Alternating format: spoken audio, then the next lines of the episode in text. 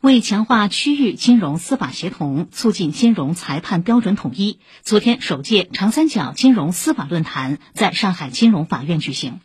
长三角区域金融业快速发展，新类型纠纷不断涌现。中国人民银行上海分行行长金鹏辉说：“金融管理与金融司法相互配合，对推动金融市场建设健康发展尤为重要。在防控金融风险方面，人民银行和金融司法部门可以加强。”政策沟通和信息共享，开展长三角区域重大案件共商研判，推动金融审判大数据与管理部门数据的风险联动预警。上海高院副院长毛荣华表示，上海金融法院将为长三角一体化高质量发展提供更高水平的金融法治保障。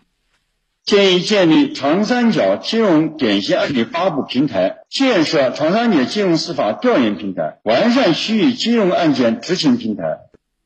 最高人民法院审判委员会副部级专职委员刘桂祥、上海市高级人民法院党组书记、院长刘晓云出席论坛并致辞。以上由记者程丽云报道。